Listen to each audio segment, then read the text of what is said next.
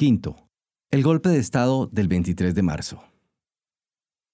Hemos comentado en páginas anteriores que desde tiempo atrás los oficiales de inteligencia y el propio general Otto Spiegeler se oponían abiertamente a que se continuase la tradición de postular como candidatos y asegurar el triunfo de quienes fuesen los ministros de defensa del gobierno en funciones. El propio presidente Lucas se hizo eco de estas ideas también, aunque infructuosamente, en los meses anteriores a la campaña.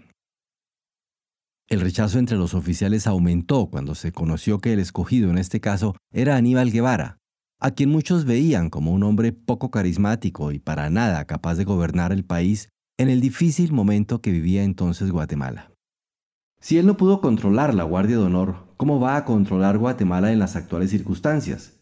Dijeron algunos, temiendo que hombres como Donaldo Álvarez, los García Granados y un grupito de oficiales privilegiados continuaran aprovechándose de todos los beneficios del poder, mientras Guevara terminaba como una especie de figura decorativa en la presidencia. No es que hubiese contra Guevara un resentimiento o un rechazo de tipo personal, pues el general no era hombre de muchos enemigos ni dado a posiciones extremas, sino más bien un clima general de descontento que se hizo mayor aún después de las elecciones. Los oficiales que estaban en la montaña, que combatían o habían combatido a la guerrilla durante meses y años, sufriendo incontables privaciones y riesgos, sentían un profundo malestar hacia los compañeros de armas que vivían tranquilamente en la ciudad, disfrutaban de las mieles del poder y ocupaban casi todo su tiempo en actividades políticas. La inconformidad, por supuesto, aumentó cuando se propagaron los rumores sobre un posible fraude en el escrutinio, pues se acusaba a los mandos de llevar a Guevara a la presidencia en contra de la opinión de una ciudadanía ya cansada de prepotencias. El problema, por lo tanto, se convirtió en un imperativo de claro tinte político. Si se continuaba así, dejando el poder en las manos de un grupo privilegiado que cada vez se cerraba más sobre sí mismo, el país podía perderse en poco tiempo por obra de una guerrilla que pronto se podría recuperar de los golpes que acababa de sufrir. Había que hacer algo contra un gobierno sin inspiración, inflexible, que se dejaba manipular por líderes políticos sin escrúpulos, que no demostraba ninguna responsabilidad ni moderación en sus actos, afanados únicamente por permanecer en el poder según lo describe Héctor Gramajo. El Movimiento de Liberación Nacional, que tenía muy buenos contactos dentro del ejército, alentaba también la posibilidad de un golpe cívico-militar que, como el de 1944, pudiese dar un cambio radical a la situación del momento. En síntesis, el gobierno estaba cuestionado y era débil, porque no tenía suficiente apoyo ni entre los civiles ni entre los militares, con lo que se daban entonces las condiciones para que se produjera un levantamiento exitoso. El plan, según lo informaron a uno de nuestros entrevistados el día 18 de marzo, consistía en que una junta de tres miembros, dos civiles y un militar, se hiciese cargo del poder. Los civiles serían Leonel Cisniega Otero, del Movimiento de Liberación Nacional, representando la derecha y principal organizador del golpe, y Vinicio Cerezo, de la Democracia Cristiana Guatemalteca, como expresión de la izquierda. El militar escogido era Efraín Ríos Montt, que gozaba de muchas simpatías entre los oficiales jóvenes después de su paso como director de la Escuela Politécnica algunos años atrás. La idea era que la nueva Junta de Gobierno anulara los comicios del día 7 y después de un breve periodo organizara elecciones libres con garantías para todos los partidos. El ejército, de allí en adelante, se apartaría por completo de la política para dedicarse exclusivamente a sus funciones específicas, obligando a pasar a retiro, además, a cinco altos oficiales demasiado comprometidos en actividades políticas.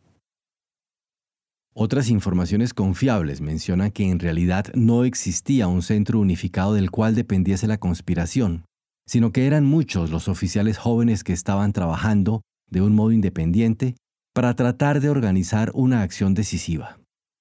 Habrían existido así núcleos organizados en la Guardia de Honor, en el Zabala, en Jutiapa, Quetzaltenango y en la Policía Militar Ambulante, en todos los casos con activa participación de los oficiales de menor graduación, los subtenientes, tenientes y capitanes, que en definitiva eran los más inconformes con la situación que se vivía. No suele ser fácil cuando existe un movimiento tan poco centralizado pasar de una vez a la acción, porque el primer oficial o grupo que se alza en todo golpe militar corre serios peligros.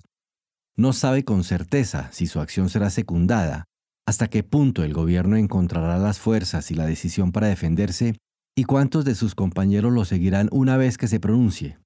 Por eso la acción se demoró un poco, aunque no demasiado. Era mucho el descontento y muy diversos los actores que estaban dispuestos a impedir que Guevara asumiese la presidencia. El golpe, en concreto, comenzó en el Mariscal Zavala el día 23 a tempranas horas de la mañana. Varios oficiales de baja graduación pusieron preso al teniente coronel Enríquez, comandante de un batallón, y trataron de hacerlo con el capitán Rodolfo Muñoz Piloña. Desconfiaban de él porque había sido ayudante del general Guevara, aunque éste enseguida manifestó que estaba resueltamente con el golpe y pasó a trabajar en primera línea con los propios alzados. La estrategia era simple. Se mandaron algunas unidades rumbo al Palacio de Gobierno con cuatro grandes obuses de 105 milímetros que eran remolcados por camiones, así como también ametralladoras pesadas y tropas, mientras los líderes del incipiente movimiento se quedaban en el cuartel para coordinar las acciones con los complotados que estaban en otros lugares. Las tropas llegaron al Parque Central poco después de las 9 de la mañana dispusieron estratégicamente los impresionantes obuses e instalaron nidos de ametralladoras en el campanario de la catedral. Allí quedó este grupo, solitario por más de una hora, mientras se iba concretando el apoyo que podía llegarles. Nada visible sucedió a este tiempo mientras, por teléfono, los partidarios del gobierno y los responsables del golpe hacían febriles consultas. Pero ya a las 11 de la mañana la situación comenzó a mejorar visiblemente para los golpistas pues empezaron a llegar otras unidades a apoyarlos, incluso algunos tanques. Finalmente, como a la media hora, se obtuvo la primera reacción de parte del sector oficial. Un pelotón de la Guardia Presidencial, con el teniente García Franco a la cabeza, se dirigió hacia los alzados y les preguntó qué sucedía. Estos, sin un liderazgo claro todavía en la escena de los sucesos, respondieron. Estamos haciendo una demostración de fuerza porque no queremos un presidente militar. Poco después arribó al sitio el mencionado capitán Muñoz Piloña, quien, sin vacilar, se hizo cargo del mando de las tropas. Era la cabeza visible del golpe y hacia él se dirigió entonces el jefe del Estado Mayor Presidencial, coronel Héctor Ismael Montalbán Batres, con el propósito de averiguar las demandas de los rebeldes. Montalbán y un teniente, Álvaro Reyes, en representación de los alzados, se dirigieron a hablar con el presidente Lucas, no sin que antes quedara entre los golpistas en calidad de rehén uno de los oficiales que había acompañado a Montalbán.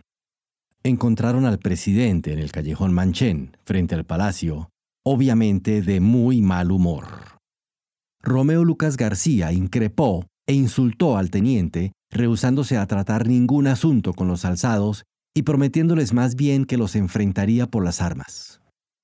Como así quedaba cerrada toda posibilidad de negociación directa con el presidente, los conjurados decidieron seguir explorando los apoyos que podían recibir de las distintas unidades militares que todavía no se habían plegado al alzamiento, para dar así mayor consistencia a un movimiento cuyo destino aún permanecía indefinido. Todavía en ese momento eran varios los jefes militares que continuaban con sus dudas y sus reservas. El general Oscar Rodolfo Cuyún Medina, comandante de la Brigada Mariscal Zavala, tenía ciertas simpatías por el movimiento, pero decía que no podía encabezarlo por su lealtad al gobierno del general Lucas. En la Guardia de Honor, Egberto Horacio Maldonado Schad, su comandante, vacilaba todavía, también debido a su lealtad hacia Lucas, aunque se plegó finalmente al movimiento. Apoyaban a los golpistas Hugo Tulio Búcaro, quien fuera ministro de Finanzas de ese gobierno, enemistado con el presidente por un caso de corrupción por el que Lucas le había reclamado duramente, y el coronel Luis Gordillo Martínez, comandante del cuartel general, también vinculado al presidente y a grupos económicos de Occidente. Pasado el mediodía, la situación luce entonces compleja y hasta paradójica. El golpe tiene todas las condiciones para triunfar, porque va recibiendo un apoyo creciente de diversas unidades en todo el país, pero carece de una cabeza visible capaz de hablar en nombre de los oficiales jóvenes de los que emerge su fuerza y que resultan su genuina columna vertebral.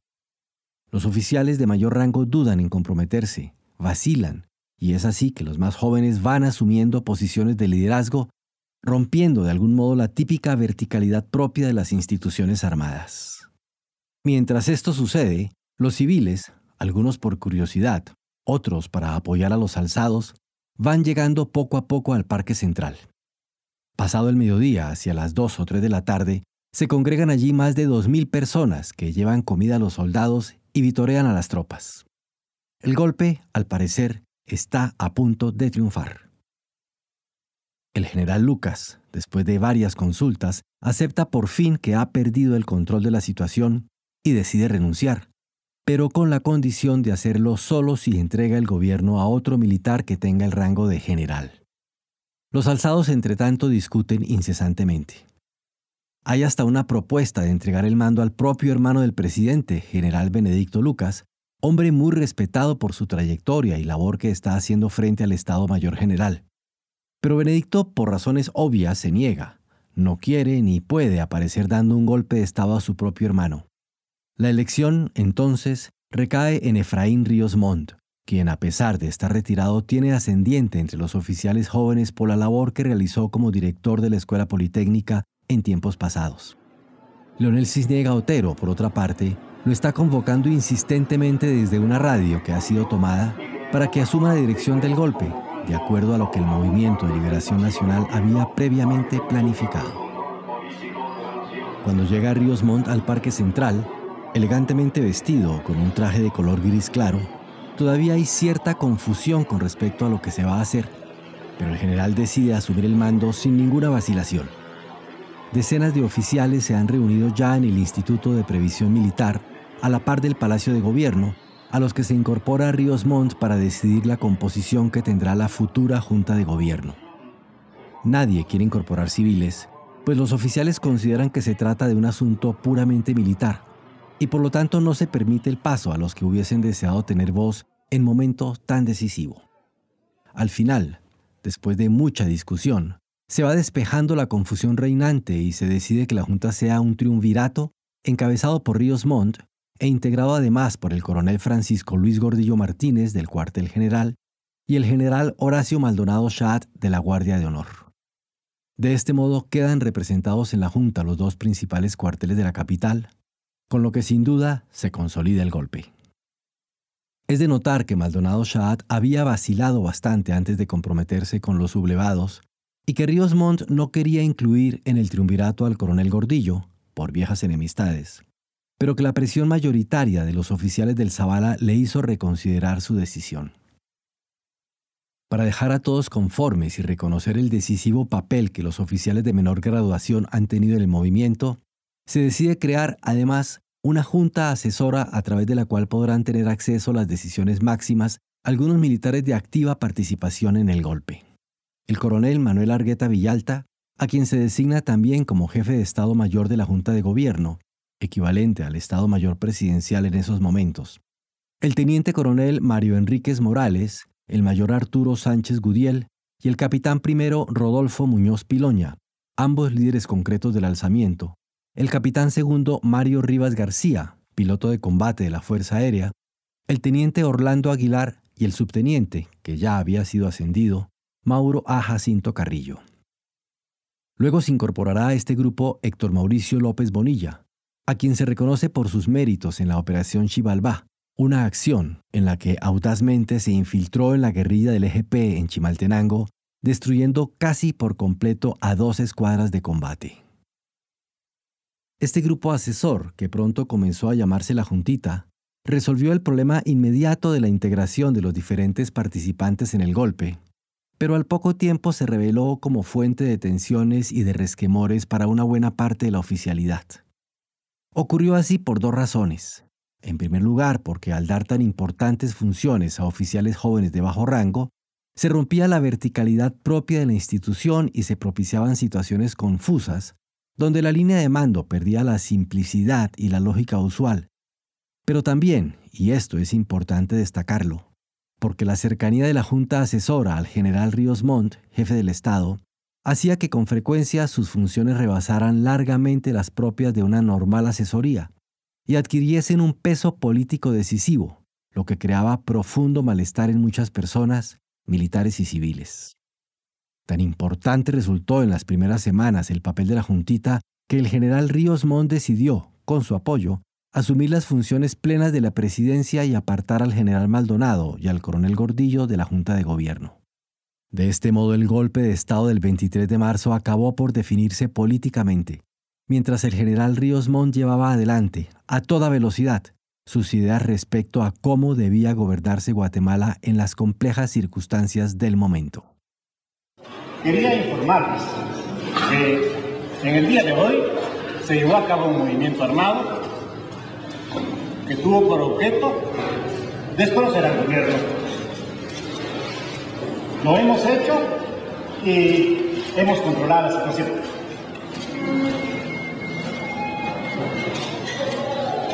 En este momento integramos la Junta de Gobierno tres personas. Nosotros, militares, queremos expresarles lo siguiente. Ninguno de los que estamos aquí tiene interés en, en participar en alguna actividad política